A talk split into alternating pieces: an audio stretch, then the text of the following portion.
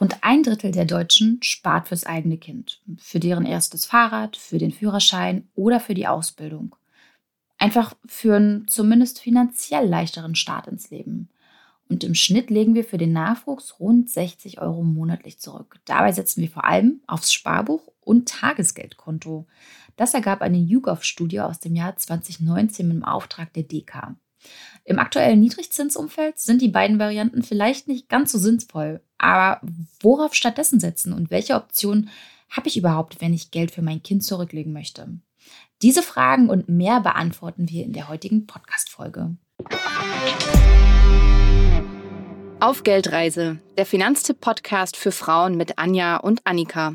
Hallo, liebe Geldreisende. Heute geht es um ein Thema, das nicht nur mir schlaflose Nächte bereitet, sondern euch da draußen auch sehr interessiert. Es geht darum, wie wir gut und sinnvoll Geld für unsere Kinder anlegen können. Und aus diesem Grund habe ich mir zwei eingeladen, die es wissen müssen, nämlich Eva und Nico vom Meine Mäuse Podcast. Erstmal ein liebes Hallo an euch zwei. Schön, dass ihr da seid. Moin, moin. Hallo zusammen. Eva, Nico, in eurem Podcast sprecht ihr so ziemlich über alles rund um Finanzen und Familie und eigentlich sogar über noch ein bisschen mehr. Ihr gebt Tipps zum Sparen im Familienalltag, sprecht über das super wichtige Thema Finanzbildung für Kinder, aber auch über Vermögensaufbau oder wie wir Eltern mehr Zeit mit unseren Kindern verbringen können. Und zusätzlich habt ihr ja auch noch zwei richtig informative Blogs. Kleiner Spoiler. Es geht, wie sollte es anders sein, um Finanzen. Und außerdem habt ihr beide Familie und obendrauf kommt noch ich nenne es jetzt mal euer Alltagsjob. Ihr zwei, in unserem Podcast hat sich mittlerweile etabliert, dass wir unsere GästInnen zu Beginn nach der eigenen Geldreise fragen. Das will ich heute auch von euch wissen, allerdings ganz leicht abgewandelt. Und zwar würde ich gerne mehr über die Entstehungsgeschichte eurer Blogs erfahren. Nico, du bist seit 2015 mit Finanzclub an Start, einem Finanzblog, der sich vor allem aber nicht nur an Familien richtet. Warum der Schwerpunkt Finanzen und Familie? Wie kam es dazu? Ja, das hat ein bisschen tatsächlich mit meiner Geldreise zu tun. Die begann zwei Jahre vorher, 2013, weiß ich noch wie heute. Da bin ich durch Zufall auf irgendeinen so amerikanischen ähm, Early Retirement Blog gestoßen. Und da hat das erste Mal die Erkenntnis eingesetzt, dass man ja mit Geld irgendwas machen kann. Bis dahin war das eher schlecht als recht, mal ein bisschen was investiert, ein bisschen was gespart, aber nicht wirklich, alles so planlos, ein paar Versicherungen gekauft, die ich nicht brauche. Und da hat dann die Erkenntnis eingesetzt, hey, wenn ich jetzt Geld spare und mir Geld irgendwann wieder Geld bringt, passives Einkommen, dann gewinne ich dadurch mehr Freiheit. Also so dieses Grundkonzept. Mhm.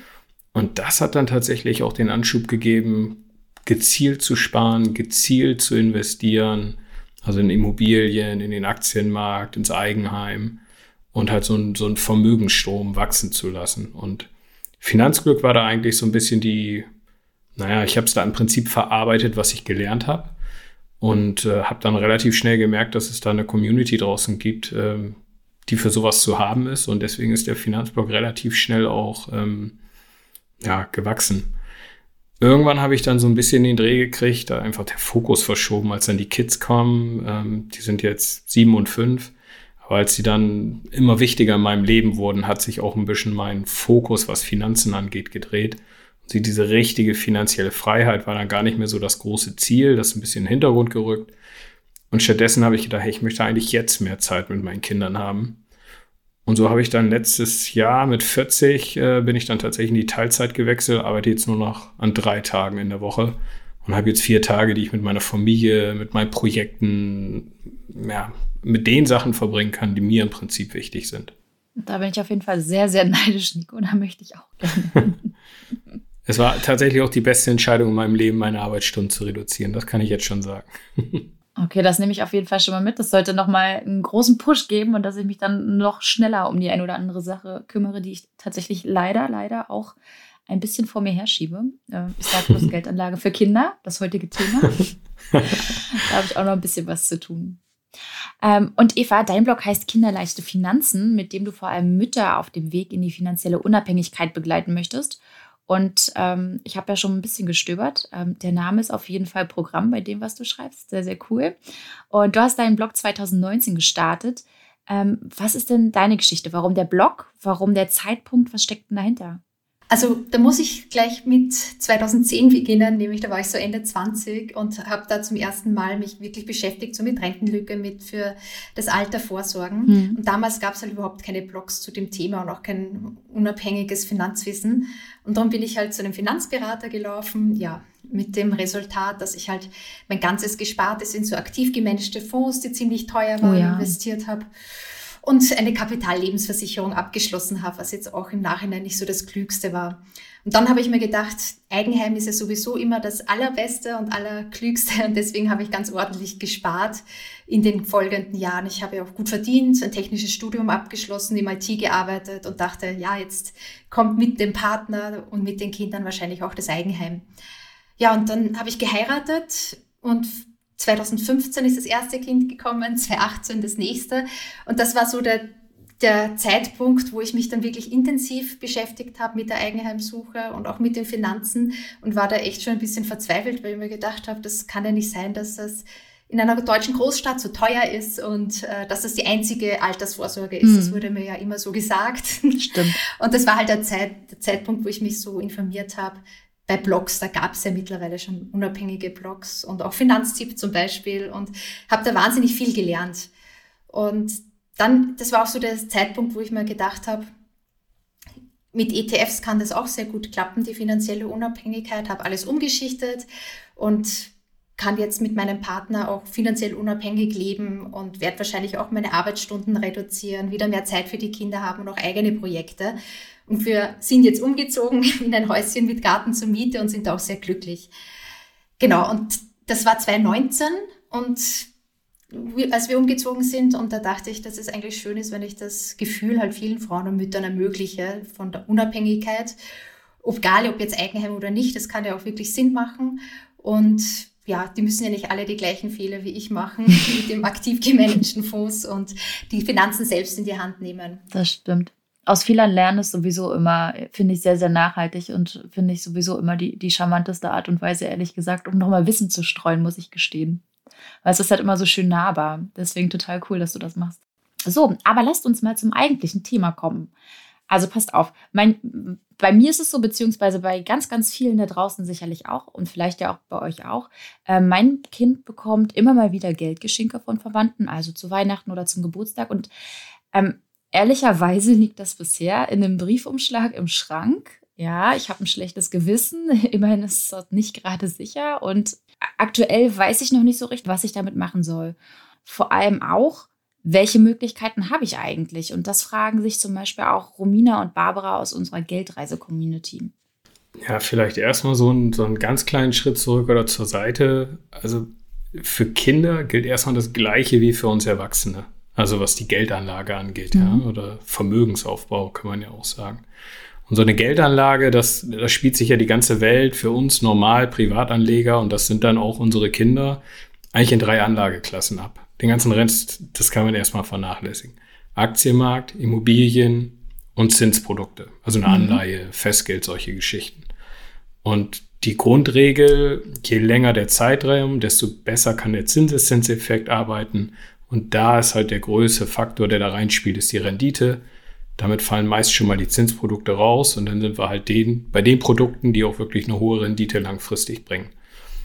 Und diese Grundregeln, die gelten für uns genauso wie die Kinder. Und dann mhm. kann man halt mal gucken, was, was passt, was macht da überhaupt Sinn und was kann man vor dem Hintergrund einfach schon mal direkt zur Seite wischen.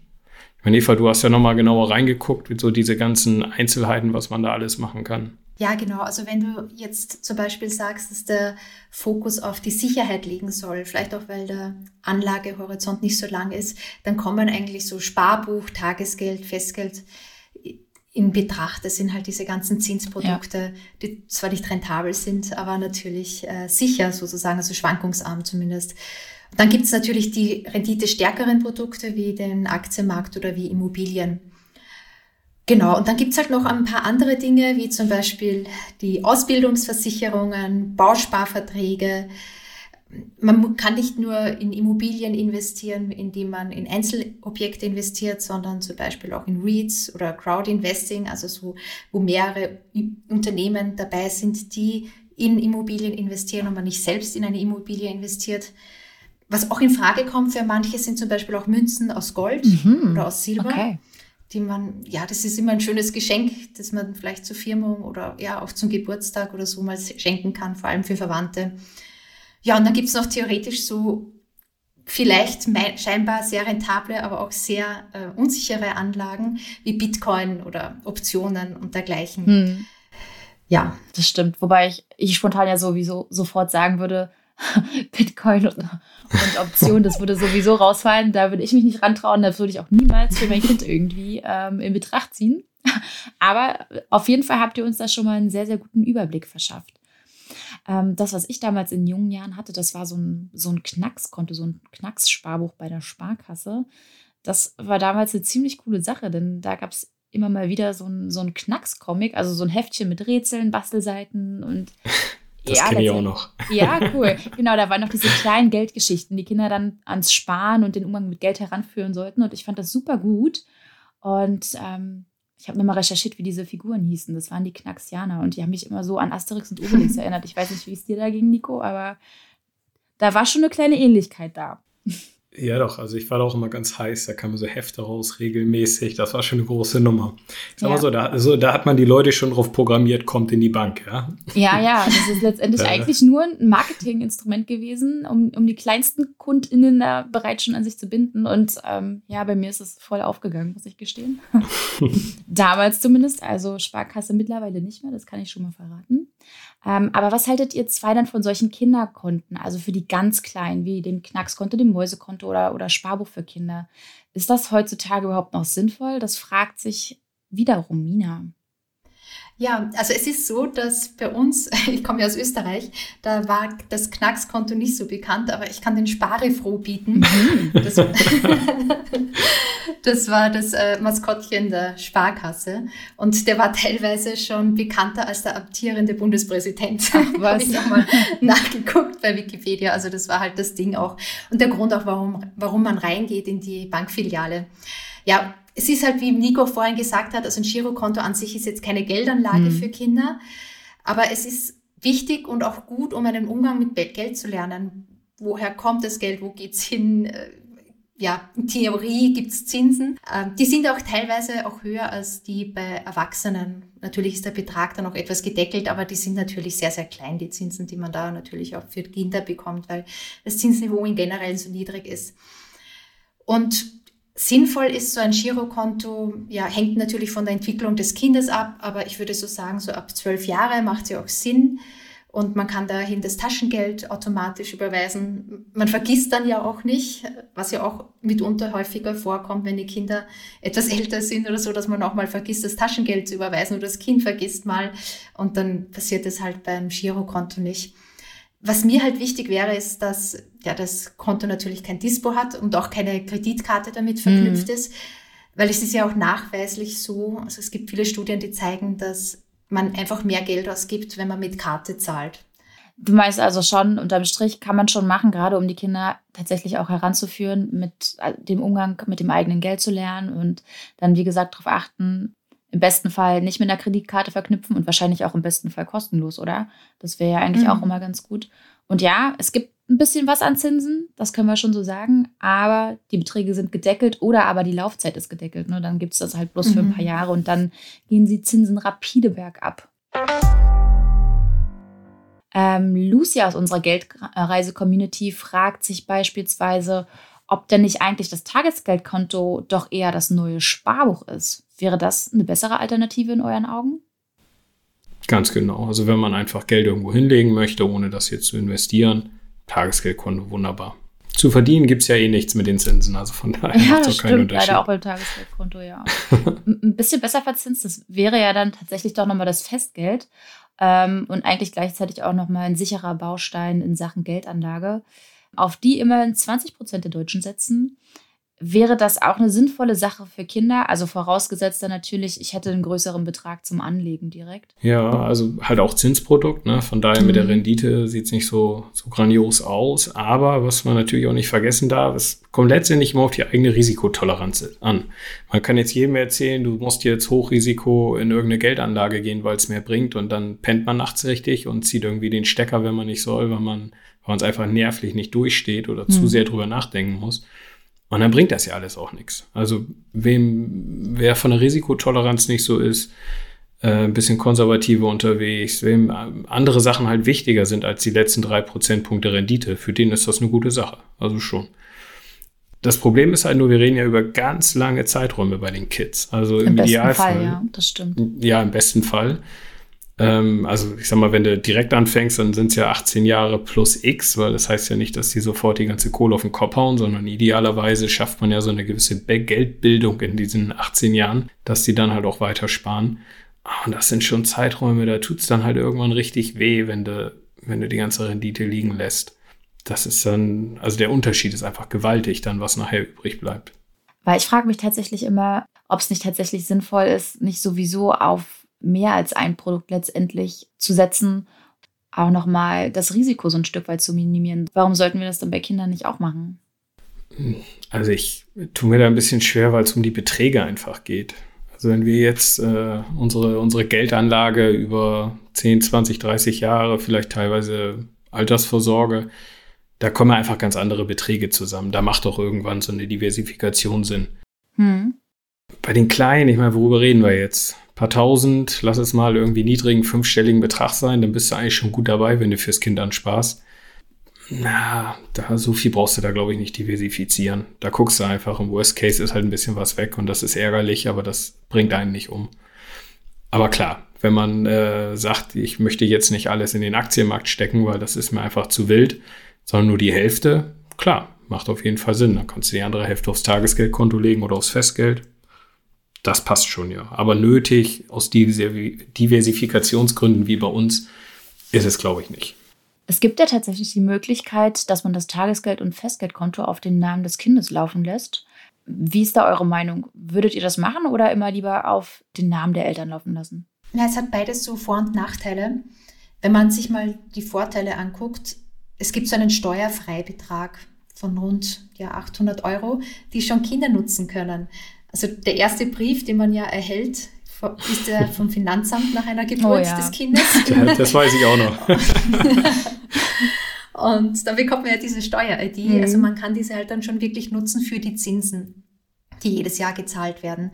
Und man muss da halt, ähm, wenn die natürlich unter dem Steuerbetrag sind, was ja sehr wahrscheinlich ist bei mhm. den geringen Zinsen, die äh, muss auf die keine Steuern zahlen. Und es ist auch ein Vorteil, dass das Kind sieht, dass das Tagesgeldkonto oder Festgeldkonto ja ihm selbst gehört. Und ich glaube, das ist ein, schon sehr zuträglich der Eigenverantwortung. Der Nachteil ist halt, dass wenn das Konto auf das Tagesgeldkonto oder Festgeldkonto auf den Namen der Kinder läuft, es natürlich auch wirklich das Eigentum des Kindes ist. Und wenn das Kind mal 18 ist, dann kann es darüber selbst hm, entscheiden, was es tun möchte. Genau, das hat dann die Kontrolle. Das sehen manche Eltern als Nachteil. Auch dabei finde ich das gar nicht so schlecht. Also ich meine, das, also im, im Bezug mit Finanzbildung des, des eigenen Kindes klappt das ja dann auch im besten Fall. Da braucht man genau. sich dann, dann im besten Fall auch wirklich gar keine Sorgen machen. Ja, ist ja immer so ein bisschen die Urangst, dass dann die Party des Jahrhunderts ge gefeiert wird. Und dann ist die Kohle weg zum 18. Oh ja. Oder genau. gleich in äh, ein schönes Auto investieren. Ich meine, man hat das ja so ein bisschen auf Sicht. Man sieht ja, was das für ein Rabauke ist, ob man dem zutraut, dass er das halt macht oder auch nicht macht. Zur Not, man kann ja noch ein bisschen kontrollieren vor dem 18. Geburtstag. Zur Not haust das in irgendein Versicherungsprodukt und lässt er das über fünf Jahre auszahlen. Irgendwie sowas, ja. ist ja absehbar, was er was da für einer hinterherkommt. ja, in dem Fall ist es tatsächlich auch eigentlich egal, für welche Variante sich unsere Hörerinnen und Hörer entscheiden. Ne? Wichtig ist in dem Fall Tagesgeld, Festgeld, nochmal Sicherheit vor Zinsen, das will ich an der Stelle nochmal sagen. Also lieber auf ein paar Prozentpünktchen an Zinsen hinter dem Komma verzichten und dafür dann die Gewissheit haben, dass das Geld bei einer sicheren Bank liegt, die aus einem wirtschaftlich stabilen Herkunftsland kommt. Ähm, Worauf es auf der Suche sonst noch ankommt, könnt ihr gerne in unseren Podcast-Folgen zum Tagesgeld und Festgeld nachhören. Wir verlinken euch die beiden Folgen in den Show Notes. Eine immer noch vielseits beliebte Form der Geldanlage ist der Bausparvertrag. Und der Verband der privaten Bausparkassen hat ermittelt, dass es 2020 fast, haltet euch fest, 25 Millionen Bausparverträge in Deutschland gab. Und die Zahlen, die sind schon rückläufig. Trotzdem hat mehr als jeder zweite Haushalt so einen Teil. Damals hatten meine Großeltern für mich tatsächlich auch einen eingerichtet. Was haltet ihr davon? Das ist doch heutzutage eigentlich nicht mehr sinnvoll, oder? Ja, also Bausparverträge, das ist schon so ein seltsames Tierchen. Ne? Aus irgendeinem Grund lieben wir Deutschen das, ja. Und ich komme auch aus so einem Haushalt. Also meine Eltern hatten wahrscheinlich in, ihrem, in ihrer Beziehung zehn Bausparverträge, oh. aber, haben aber nur einmal ein Haus gekauft, ja. Also irgendwie liefen immer ein, zwei Bausparverträge nebenher. Aber die waren bestimmt noch gut verzinst damals. Äh, ja, also gut, aber damals. Sogar noch da, gelohnt. Da war ja alles gut verzinst gefühlt, ne? also Bausparvertrag hat ja ein Ziel. Also das Ziel ist, eine Immobilie zu kaufen. So, mhm. und dann ähm, möchte man sich das Eigenkapital beschaffen. Das spart man sich dann an über acht Jahre, was auch immer, bis man den Zielbetrag erreicht hat. Und dann hat man ja von Anfang an die Verbindung zu einem günstigen Immobiliendarlehen. Ich würde ja nicht mal als Erwachsener so ein Bauspardarlehen, in, also nehmen, wenn ich mir eine Immobilie finanzieren will. Also man hat ja alle möglichen Sachen. Ja. Also das ist so ein typisches Ding, was hier irgendwie aufgequatscht wirst, wenn du nicht bei drei auf den Bäumen bist äh, und dann dein Käffchen trinkst mit deinem, mit deinem Bankberater. Dann, wenn es halt doof läuft, dann hast du halt so ein Ding an Hacken danach. Mhm. Also ich bin da eher ein bisschen, ja, also kein großer Fan vom Bausparverträgen. Aber Immobilie ist auch ein gutes Stichwort, denn es kam eine ziemlich interessante Frage von, von Niki. Die würde nämlich gern wissen, wie es mit einer Immobilie als Geldanlage fürs Kind aussieht. Also ich denke, das ist halt ein, ein ziemliches Spezialthema, so Immobilie für, äh, für das Kind. Der Nico hat es ja eh auch schon erwähnt, mit Bausparvertrag möchte man das halt wirklich dem Kind so vorgeben, was es dann mit dem Geld macht später, also ein, zum Beispiel eine Immobilie erwerben. Und bei der Immobilie selbst ist es ja dann noch ein Schritt weiter. Das ist ja auch schon ein ja, gewisse Vorgabe, wenn das dann 18 ist und man hat halt dann wirklich auch nur eine Assetklasse, also so einen Wertgegenstand, was ja auch ein bisschen ein Klumpenrisiko sozusagen auch beinhaltet. Und es ist auch komplexer, als wenn man sich selbst eine Immobilie kaufen würde, zum Beispiel als äh, Wertanlage, weil da wird auch noch teilweise bei bestimmten Entscheidungen noch das Vormundschaftsgericht involviert werden müssen oder ein Niesbrauchrecht auch mit einem Anwalt und einem Notar einschreiben. Also man muss sich halt immer so die Frage stellen, warum denn gerade Immobilie, die ist jetzt nicht unbedingt automatisch sicherer oder rentabler als Aktien. Also man muss ja so oder so bei einer Immobilie ein extrem großes Startkapital auch einfach mal mitbringen. Hm. Also das ist schon ordentlich. Außer du hast einen guten Bausparvertrag. Ah ja. den, den zeig mir mal.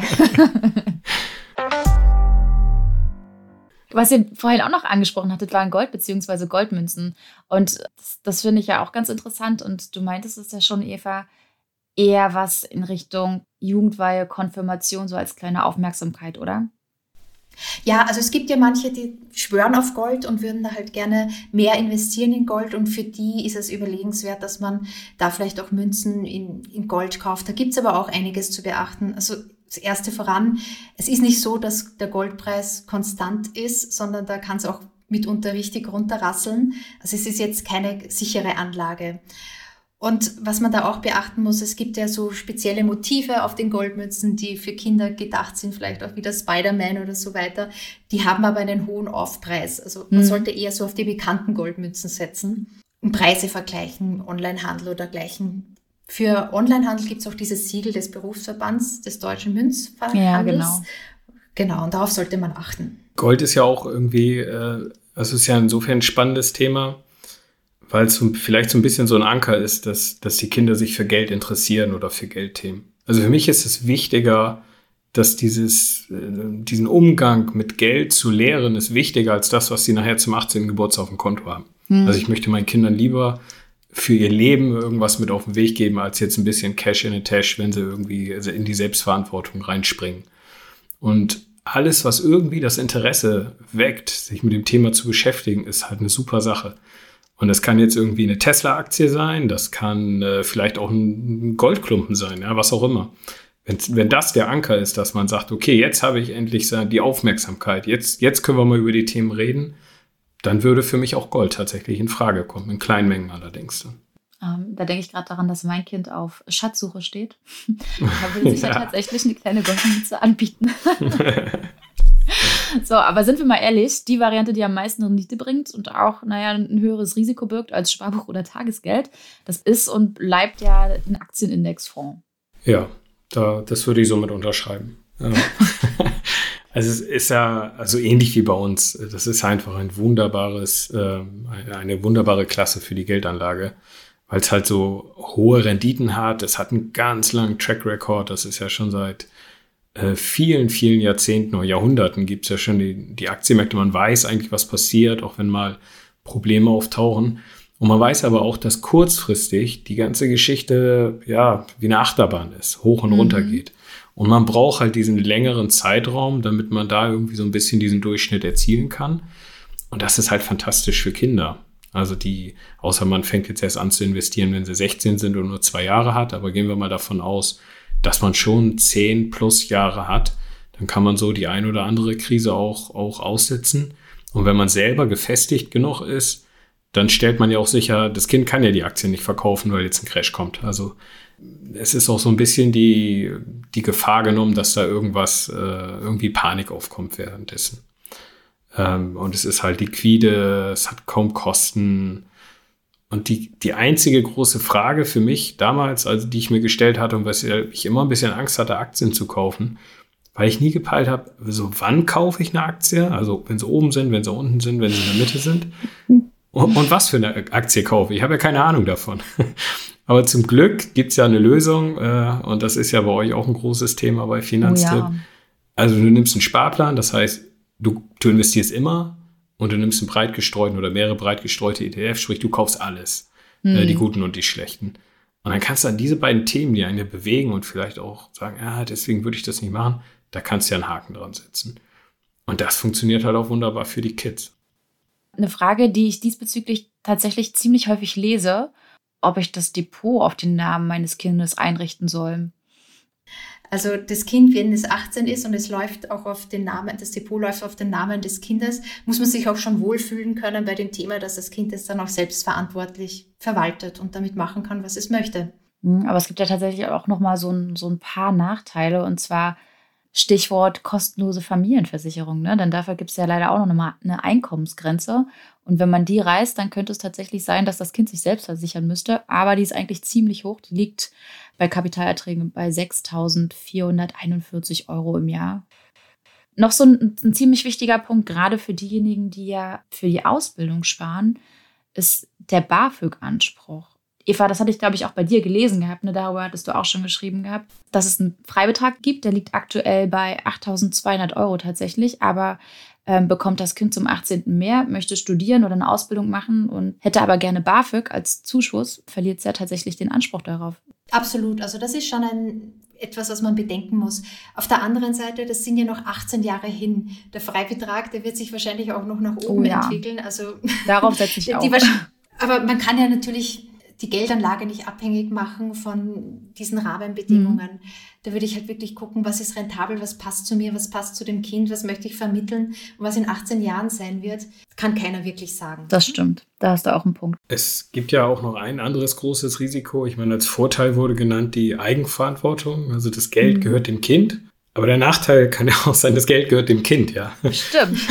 also da sind wir wieder da, also ist ja ein bisschen absehbar, was da passiert und, und ob das hinhaut mit der finanziellen Bildung. Du gibst natürlich Kontrolle ab. Und gerade mhm. wenn es jetzt irgendwie große Beträge sind, du hast das abgespart und es ist eine, eine wichtige, wichtige Nummer auch in deinem Leben, dass mit dem Geld jetzt kein Schmuh getrieben wird, dann hast du keine Kontrolle mehr, wenn es übers Kind läuft. Dann ist es wirklich das Geld vom Kind. Ähm, das muss, da musst du dir nur bewusst sein. Also mich hat es jetzt nicht davon abgehalten, dass ich das Konto auf die Namen meiner Kinder laufen lasse. Ähm, aber für viele Leser auch und das, das oder Leserinnen bekomme ich das Feedback, dass das ein Problem ist, ja. Eva, wie, wie hast du das gemacht? Auf den Namen ähm, deiner Kinder oder auf deinen, beziehungsweise dem von deinem Mann? Ja, wir haben den, äh, das Depot eröffnet auf den Namen unserer Kinder, sobald die geboren worden sind. Ich bin da auch sehr zuversichtlich, dass das seinen richtigen Rahmen dann äh, behält, wenn die mal 18 sind. aber, es, aber es kann natürlich sein, also das, ja, dieses Risiko sozusagen gehen wir ein. Ja, aber ich, ich wollte gerade sagen, ich finde es ja auch eigentlich ganz schön, ne? man sollte ja auch dem eigenen Kind doch das Vertrauen schenken. Und ähm, wenn man da selbst mit zu beiträgt, ähm, dass es den Umgang mit Geld lernt, dann kann man da, glaube ich, auch ganz zuversichtlich sein. Bin ich genau bei dir. Weil so viele Fragen zum Wertpapierdepot für Kinder kamen und zum Sparen mit ETFs, werden wir in den kommenden Wochen noch eine gesonderte Folge dazu machen. Also wundert euch bitte nicht, dass wir drei das Thema in der Folge so ein bisschen ausklammern bzw. nur oberflächlich streifen. So, ich glaube, wir sind soweit eigentlich auf fast alle Varianten eingegangen. Manche sind mal mehr, mal weniger sinnvoll. Es gibt allerdings noch ein paar Optionen, die in die Kategorie absolut überflüssig und nicht empfehlenswert fallen. Welche sind das eurer Meinung nach? Also ich, für mich, wenn wir über Geldanlage reden, dann haben da äh, für mich ähm, Versicherungen haben da zum Beispiel nichts äh, zu suchen. Ne? Es gibt ja auch irgendwie, dass dann Geld für die Kinder investiert, investiert wird in eine Ausbildungsversicherung, Kinderschutzbriefe. Das sind ja so eine Art Kapitallebensversicherung mhm. mit all dem ganzen kleingedruckten Kram und versteckten Kosten, der da irgendwie mitkommt. Und da wird regelmäßig eingezahlt und wenn Studium oder Ausbildung losgeht, dann wird halt ausgezahlt und der Kram bezahlt bis zu einem gewissen Grad. Aber ganz ehrlich, das sind so Sachen, ich bin ja selbst ein geschädigtes Kind, was so Versicherungsprodukte angeht. Ich habe das ja alles mal aufgebröselt, was da so an rausfließt und Aufstellung gemacht und das ist einfach nur zum Haare raufen.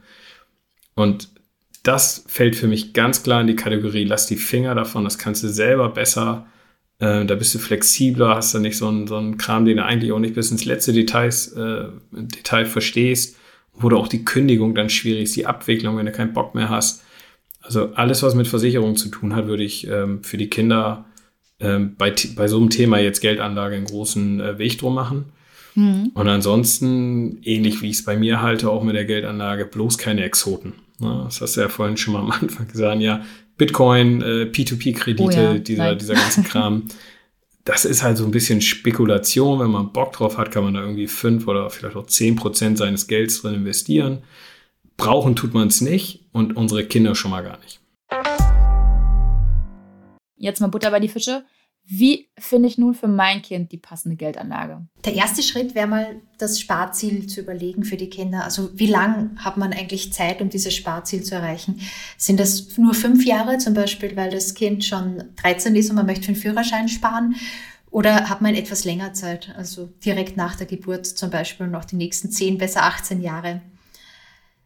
Ein weiterer, eine weitere Frage, die man sich so stellen kann, ist, möchte man das Geld mit an eine Bedingung knüpfen, also noch selbst die Macht darüber haben, der, wenn man es übergibt, wenn es 18 ist, oder möchte man dem Kind die Verantwortung da übergeben und sagen, das ist dann wirklich deins. Und ja, ein, drittes, ein dritter Bereich kann sogar sein, Nico hat es ja auch angesprochen, möchte ich vielleicht auch noch ein Wissen mitvermitteln mit der Geldanlage, mhm. sei es jetzt zum Beispiel mit der Münze aus Gold oder mit dem Depot und man kauft vielleicht noch eine Aktie, die das Kind besonders interessiert im Grundrausch natürlich immer dieser ETF-Sparplan, sondern nur so kleine Einzelinvestments, wenn das Kind wirklich mal Interesse hat. Das ist halt, die Fragen würde ich mich halt am, würde ich mir am Anfang stellen. Und wenn der Fokus klar liegt auf Sicherheit und der Anlagezeitraum auch sehr kurz ist, dann sind wirklich Tagesgeld, Festgeld die besten Möglichkeiten. Sparbuch haben wir ja auch erwähnt, ist natürlich auch eine Möglichkeit. Und wenn man eher auf Rendite gucken kann, dann ganz klar Aktienmarkt und ETF. Also ich nehme nochmal mit, ähm, es gibt so ein paar Fragen, die wir uns stellen sollten. Also zum einen Sparziel, Zeithorizont, ne? wie viel Zeit bringe ich mit? Und je nachdem, mal mehr, mal weniger Zeit, kommen dann auch andere ähm, Geldanlageformen für mich in Betracht, beziehungsweise für mein Kind. Möchte ich dann noch was zur Finanzbildung mitgeben oder nicht? Und ja, so ein bisschen spielt ja auch mit rein, ob ich denn regelmäßig sparen bzw. einzahlen kann, ne? oder aber irgendwie einen größeren Einmalbetrag habe. Das ist ja wahrscheinlich dann auch nochmal ein Punkt. Das ist auch eine Frage, ja. Wenn immer so doch mal größere Geldgeschenke von Verwandten kommen, dann kann man natürlich damit auch den ETF-Plan füttern. Kann man sich mal fragen, möchte man das? Ist das Festgeld dann überhaupt nutzbar, wenn es hm. äh, ja ein festgeschriebener Betrag ist? Das stimmt. Lasst uns vielleicht auch nochmal auf ein paar Szenarien oder besser gesagt Lebenssituationen zu sprechen kommen. Unser erstes Szenario, das kommt von Manu und ja, wir alle wissen ja, Kinder sind teuer und laut Statistischem Bundesamt kosten sie uns bis zum 18. Lebensjahr im Schnitt bis zu 148.000 Euro. Also hier in Berlin wäre da mancherorts noch eine ganz kleine Eigentumswohnung drin. Aber bei so und so ist natürlich schön, wenn man vorher schon ein bisschen was zusammengespart hat. Deswegen fragt sich Manu, wie am besten für geplante Kinder sparen vor allem, wenn man nicht mehr allzu lange warten will, also eher einen kürzeren Anlagehorizont von, sagen wir mal, zwei bis drei Jahren hat. Was ich in der Situation mir ganz stark nochmal vergegenwärtigen würde, ist die Situation von, von Manu auch so, so selbst weil Mütter ja besonders betroffen sind von Altersarmut. Also, dass sie die Geldanlage nicht nur für das Kind und nicht nur fürs Kind spart, sondern sich für sich selbst mal überlegt, wie soll es denn weitergehen? Wie lang wollen wir Elternzeit nehmen? Was hat das für Auswirkungen auf die Rente? Wie kann ich mit meinem Partner die Erziehungsarbeit gemeinsam machen? Mhm. Und ich glaube, da gibt es wirklich ganz viel, was man sich schon einmal im Vorhinein überlegen kann. Es fängt sogar schon an, obwohl das vielleicht ein bisschen lustig klingt, aber die Aufgaben im Haushalt schon jetzt aufteilen. Weil wenn das Kind da ist und man arbeitet nebenbei noch, ist es halt wahnsinnig viel, wenn man den ganzen Haushalt auch noch äh, wuppen muss. Ist schon ganz gut, wenn man das vorhin ein bisschen aufgeteilt hat und jeder weiß, was er machen kann. Partnerschaftsvertrag, wenn man nicht verheiratet ist. Überlegt, was die Ehe für finanzielle Auswirkungen hat ein Haushaltsbuch führen. Mhm. Also schon jetzt Sparpotenziale finden. Also es gibt ganz viel, was äh, Manu jetzt machen kann. Und die Kinder, die sind in den ersten Jahren so aus eigener Erfahrung, kosten nicht so viel. Das stimmt, das ist richtig. Der, der große Kicker ist ja der Einkommensverlust. Also die Kosten sind die eine Nummer und klar, die gibt es, aber die kann man kontrollieren. Aber das eine Einkommen, was dann vielleicht wegfällt oder die Teilzeit oder sowas, das war das, was bei uns wehgetan hat. Das waren gar nicht so die Kosten auch da muss man dann halt ein bisschen gucken. Ja, also ein bisschen kann man es kontrollieren, aber ich sage mal so, die, wenn man das Einkommen, wenn man das irgendwie geregelt kriegt, dann würde ich mir um die Kosten gar nicht so die Sorgen machen. Lass uns mal einen Schritt weitergehen. Jetzt ist das Kind geboren und ähm, ich will direkt zum Lebensstart anfangen mit dem Sparen. Da fragt sich Julie, auf welche Geldanlage sie setzen sollte. Da bringt sie ja eigentlich noch genug Zeit mit, oder? Also am besten ETFs. Da packst du dann erstmal, was weiß ich, 50 Euro im Monat rein. Da kannst du auch einen Einmalbetrag reinmachen. So, jetzt kommt Ostern, jetzt kommt Weihnachten, Geburtstag, Opa schmiert nochmal 50 Euro dazu. Dann sagst du gar nicht, gib mir das in Cash, sondern sagst du, hier ist die Kontonummer. So, und dann überweist du das direkt aufs Verrechnungskonto. Da kann auch sein Dauerauftrag nachher raufmachen, was auch immer. Und von diesem Verrechnungskonto kannst du dann im Prinzip den Schalter einfach hoch und runter stellen. Wie viel soll jetzt jeden Monat investiert werden? Super flexibel von der Couch aus in drei Sekunden. Und dann lässt man das Ding einfach laufen. Und im Idealfall ist das ja so. Jetzt macht man sich einen Kopf, wie kann ich Geld für mein Kind anlegen, aber habe es selber überhaupt noch nicht auf die Reihe gekriegt. Und dann ist das nämlich der, der Auslöser, dass man sagt, oh, das ist ja gar nicht so wild. Kann das mal jetzt für mich selbst auch mal, da mache ich auch mal 100 Euro rein jeden Monat. Das ist dann der Idealfall. Stimmt. Das hatten wir eigentlich auch schon angesprochen, glaube ich, oder? Niki würde gern für den Führerschein ihres Kindes sparen beliebtes Sparziel ist ja auch klar Ausbildung des Kindes, dafür einfach ein bisschen was beiseite zu legen.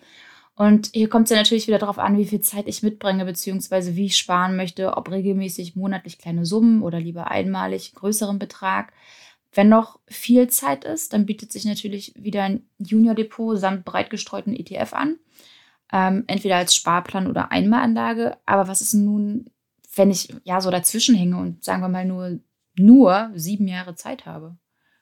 Das ist, unterscheidet sich jetzt auch nicht so sehr von den Erwachsenen. Also wenn man wirklich nur ganz kurz Zeit hat, wie diese sieben Jahre und keinen langen Anlagehorizont, könnte man sich überlegen, ein Tagesgeldkonto zu kombinieren mit einem ETF. Mhm. Zum Beispiel 25 Prozent des Vermögens in den ETF und den Rest in Tagesgeld investieren.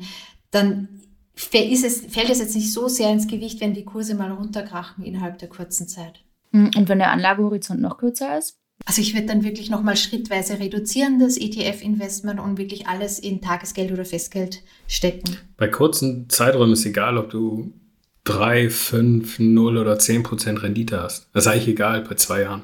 Das kannst du völlig vernachlässigen. Dann packst du aufs Tagesgeldkonto, ist gut brauchst ja keinen Kopf machen, da brauchst du auch kein Depot oder so. Ist ja nur blöd, wenn aus den zwei Jahren dann irgendwie doch zehn Jahre werden oder acht Jahre. Mhm. Dann denkst du dir, ah, hätte ich mal, jetzt sind schon wieder die Kurse hoch.